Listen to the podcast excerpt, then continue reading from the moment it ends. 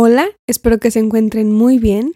Yo soy Kimberly Barra y hoy les voy a presentar el episodio número 68 de La filosofía en rosa. Este episodio es muy especial porque hablaremos de la importancia de los libros. Decidí escribir sobre este tema porque la Feria Internacional del Libro de Guadalajara me recuerda cada año la gran cantidad de personas interesadas en la lectura. Durante muchos años he presenciado la FIL, y este año fui invitada para compartir mi experiencia desde sus redes sociales. Es por eso que este episodio se titula así, Más libros, más lectura. Y antes de hablar del episodio de hoy, les comparto que pueden adquirir mi libro firmado en la tienda oficial lafilosofiaenrosa.com. Ahora sí, hablemos de más libros.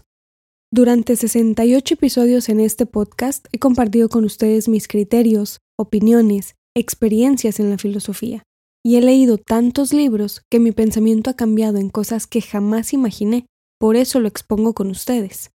Uno de los principales objetivos de mi proyecto es invitarles a leer más, a buscar distintas teorías, historias, revistas, a buscar palabras expuestas por más personas. Pero ¿por qué no nos enseñan a leer de manera habitual?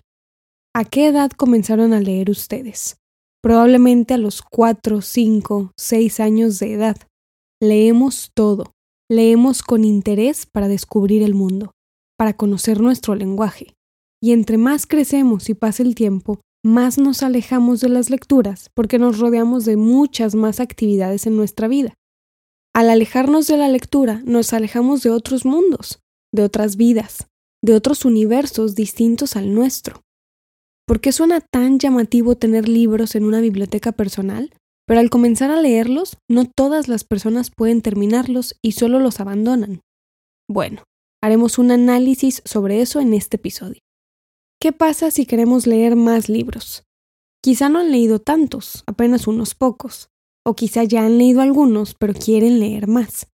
No importa de qué son los libros mientras sigamos leyendo, pues claramente importa mucho qué libros leemos, pero es imposible que todas las personas desde el día uno ya sepamos cuáles son nuestros intereses literarios, qué tipos de libros nos gustan, qué tipo de lecturas, qué tipo de narraciones. Eso se descubre con la práctica, pero es importante comenzar a leer cualquier libro que llame nuestra atención, y conforme pasemos las páginas sabremos si nos gusta o no. ¿Alguna vez se han preguntado qué es lo que les gusta leer? Porque quizás están forzando a leer cierto tipo de textos sin preguntarse si les está gustando o no.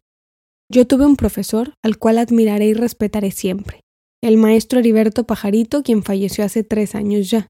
Cuando lo conocí en la universidad, me dijo, Nunca puedes obligarte a leer un libro que no te gusta.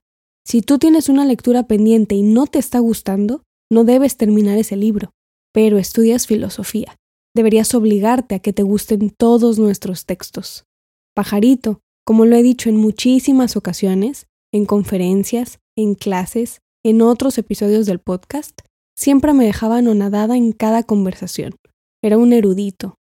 Es verdad que debemos buscar libros que nos gusten, pero también es verdad que debemos aprender a que nos gusten ciertas lecturas si a eso queremos dedicar nuestra vida. Ustedes compran libros nuevos, los llevan a su hogar, los ojean, los huelen, comienzan unas páginas y luego los dejan inconclusos? Pues habrá que pensar cómo podemos mejorar nuestra manera de leer les comparto lo siguiente. Una de las preguntas que más recibo en redes sociales cuando interactúo con ustedes es ¿en cuánto tiempo lees un libro? Les voy a recomendar respirar profundo y relajarse en nuestro sistema capitalista para que dejen de creer que cada maldito segundo que vivimos debe tener sentido. No es así, no lo tiene. No todo en la vida es apresurarse para ser la persona más rápida no van a entender mejor a Hegel, a Wittgenstein o a Kant porque los lean en tres días. Si quieren una respuesta a eso, finalmente la tienen. Yo puedo leer la crítica de la razón pura seguramente en cuatro días si no duermo. Y si no como, si no me baño y solo me quedo aquí en mi estudio con los ojos pegados a las páginas, la crítica de la razón pura puedo leerla incluso en tres días. Pero ¿saben qué voy a comprender? Seguramente nada. No se sientan culpables. Les han enseñado y les han dicho que el tiempo es oro, y claro que lo es. Por eso a un buen libro se le dedica atención, no minutos. La lectura es un hábito, y como todo hábito requiere de práctica. Yo no me comía los mangos con tanta perfección hace unos años, pero entre más mangos como, los como de mejor manera. Cada vez ensucio menos mi cara, y ahora sé cuál es su punto perfecto de maduración, a veces sin tocarlos, basta con verlos, porque la práctica pule cualquier hábito. Así funciona con la lectura, requiere de nuestra paciencia, de nuestra atención, de nuestro tiempo y sobre todo de nuestra disciplina para sentarnos a leer con determinación y descansar cuando nuestro cerebro nos lo pide. Habrá algunas ocasiones donde puedan pasar tres horas leyendo, o hasta ocho, pero habrá ocasiones donde en cinco minutos su mente va a necesitar un descanso, y lo único que importa es estar comprendiendo lo mucho o lo poco que nuestra cabeza está leyendo. Esto es con calma. Ahora vamos a otra pregunta. ¿Qué nos ofrecen los libros? Uf, ¿qué no nos ofrecen, cierto? Piensen en un libro que les guste. Yo antes leía muchísima literatura, pero no les mentiré. Desde hace siete años que me dedico a la filosofía, lo único que leo es filosofía. Cuando abrimos un libro, en primer lugar nos invade el olor más maravilloso, magnífico, más mágico que el olor de los mangos, ¿eh? Las páginas de un libro tienen un olor a una invitación para nuestra imaginación. Cuando abrimos un libro, estamos abriendo una historia, una mente de aquella persona que lo escribió. Leemos unas circunstancias de vida distintas a las nuestras. Leemos otra narrativa, otro contexto, otra vida en nuestra cabeza. Un libro nos ofrece un nuevo espacio en nuestra biblioteca personal, ya sea que tengan tres libros apenas, o cientos, o miles, porque claro, nunca son suficientes. Un libro nos enseña a conocer el pasado, el presente y a visualizar el futuro, pero luego surgen algunos problemas. ¿Por qué la lectura no es una práctica tan común como otras actividades humanas? Pues esto es evidente. Somos muchísimas personas y podemos realizar muchísimas actividades. Trabajamos porque requerimos sobrevivir. Hacemos ejercicio para mantener la salud. Tenemos que ocupar las horas del día en bastantes actividades, como cocinar, lavar nuestra ropa, limpiar nuestra casa, atender a nuestra familia y nuestras mascotas. Yo qué sé, incluso hay personas que van al cine o salen a cenar. Hay gente que va a fiestas. Las personas hemos desarrollado muchas actividades para distraernos, para darle un sentido a nuestra vida, para tener algo que hacer mientras llega nuestra tan ansiada muerte. Así que por estas razones, poco a poco, muchas personas no leen lo suficiente. Yo he pensado con el paso del tiempo que siempre se ha huido del pensamiento crítico, se ha huido del análisis, se ha huido de la complejidad y la abstracción, porque cuando pensamos hasta nos duele la cabeza. No es algo muy fácil algunas veces. La lectura es una práctica muy común en ciertas culturas, pero es verdad que hay otras donde no suele desarrollarse tanto. Cuando yo elegí estudiar filosofía, mi familia se alegró y me apoyó mucho. Estaban ansiosas para que yo les platicara todo lo que aprendía cuando las visitaba. Cuando terminé mis estudios y presenté mi tesis para titularme, mis tías y mis primas me regalaron flores, postres. Estaban muy felices porque yo había hecho una investigación académica. Y cuando escribí mi primer libro y les compartí la noticia, una de mis primas me dijo, Kimi, es hermoso que escribas, pero vives en un país donde la gente no lee te enfrentas a un gran reto. Y tienes razón. Por cuestiones de estadística, sabemos que México no es una cultura involucrada en la lectura. Es un país donde muy poco porcentaje de la población leemos. Seguramente los libros leídos al año son mínimos.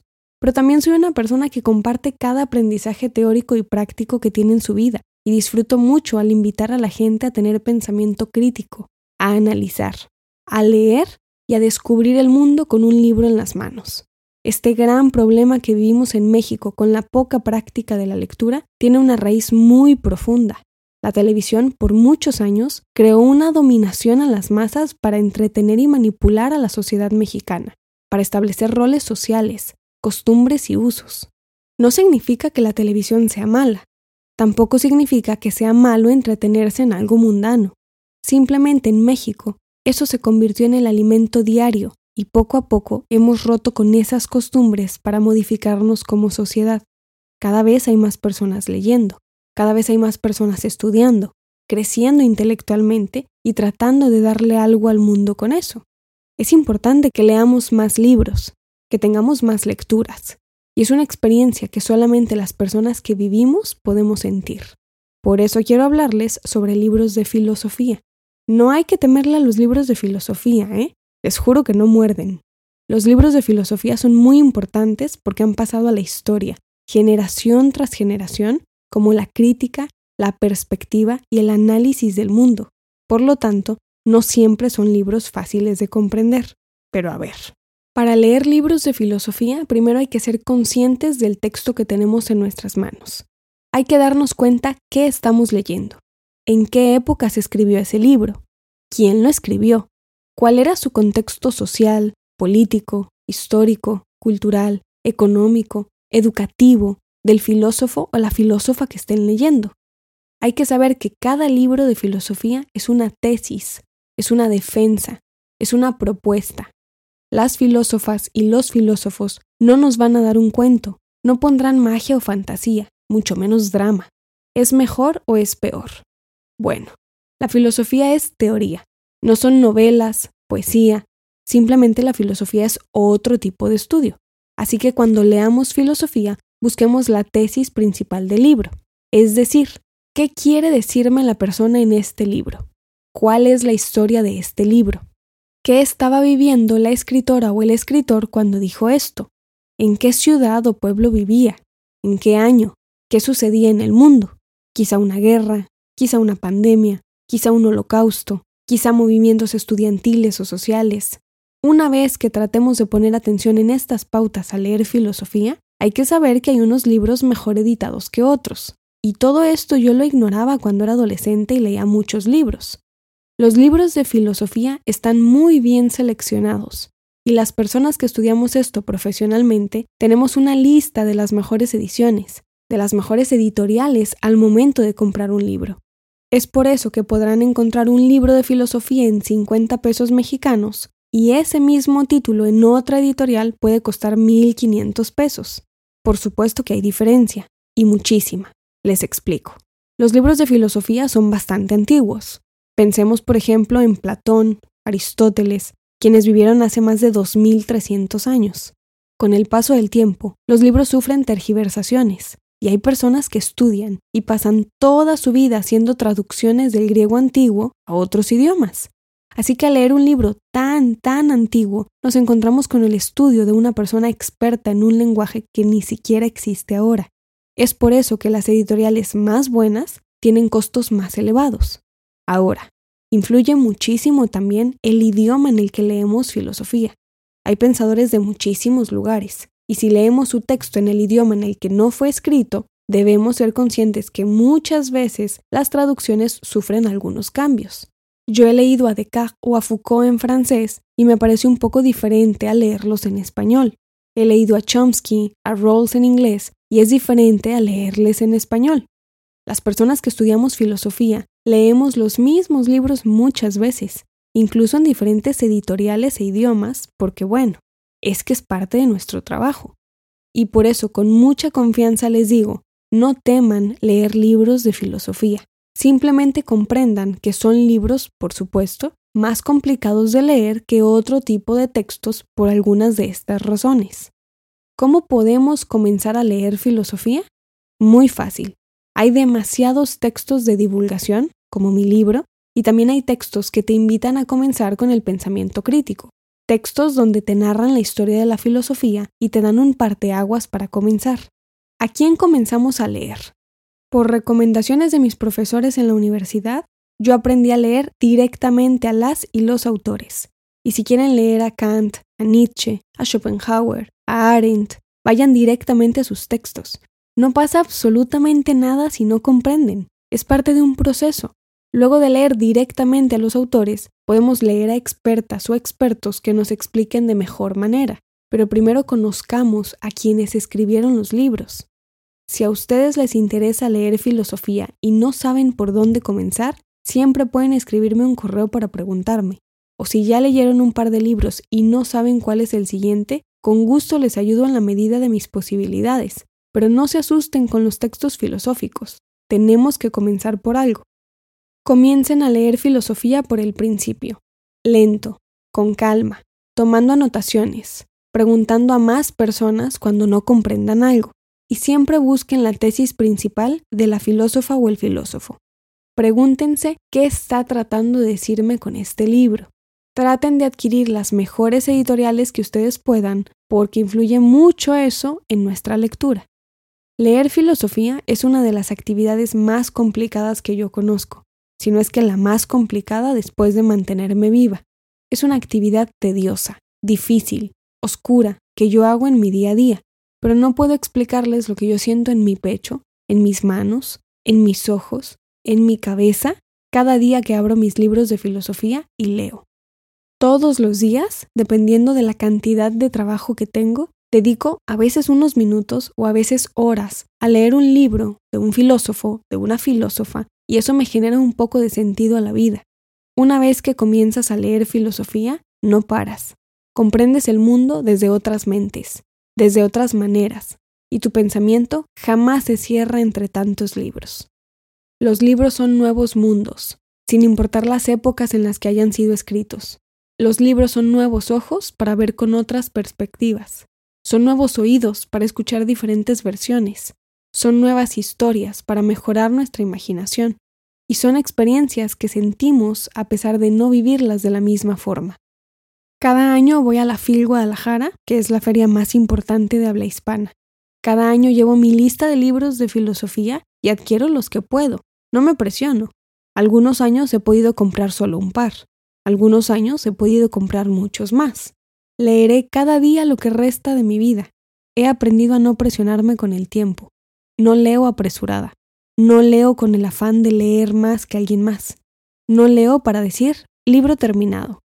Leo porque es un hábito en mi vida. Leo porque es lo que más disfruto hacer en el día, porque descubro nuevas personas, nuevos mundos, nuevos textos, nuevas historias, nuevas narrativas. ¿Para qué leer libros de filosofía? Nos hace empatizar con más personas, comprender a la gente enojada, a la gente frustrada, a la gente sufrida, a la gente feliz. Leer libros abre nuestra mente a otros pensamientos y con eso cambiamos, evolucionamos, mejoramos. Y al leer muchos libros comprendemos que no solamente aquello que nos acontece en lo personal es lo que importa, porque cada persona vive su propio infierno. Con esto terminaré el episodio de hoy, que espero les haya gustado. Muchísimas gracias por escuchar mi trabajo y por compartirlo con más personas. Volver a la FIL cada año me pone de un humor increíble, pero he de confesarles que este ha sido el mejor porque me encontré a muchísimas y muchísimos de ustedes que se acercaron a mí para saludarme y tomarnos una foto. Me encanta conocer a las personas que escuchan y que leen mi trabajo. Les recuerdo que pueden comprar mi libro en lafilosofiaenrosa.com o pueden buscarme en las redes sociales Instagram, Facebook y Twitter con el nombre del canal. Si quieren contactarme para tomar mi curso de introducción o mi taller de Nietzsche y no usan redes sociales, pueden escribirme un correo a info Saben que pronto habrá un nuevo episodio con un nuevo tema para compartirles la filosofía como a mí me gusta. Soy Kimberly Barra y esto es La Filosofía en Rosa.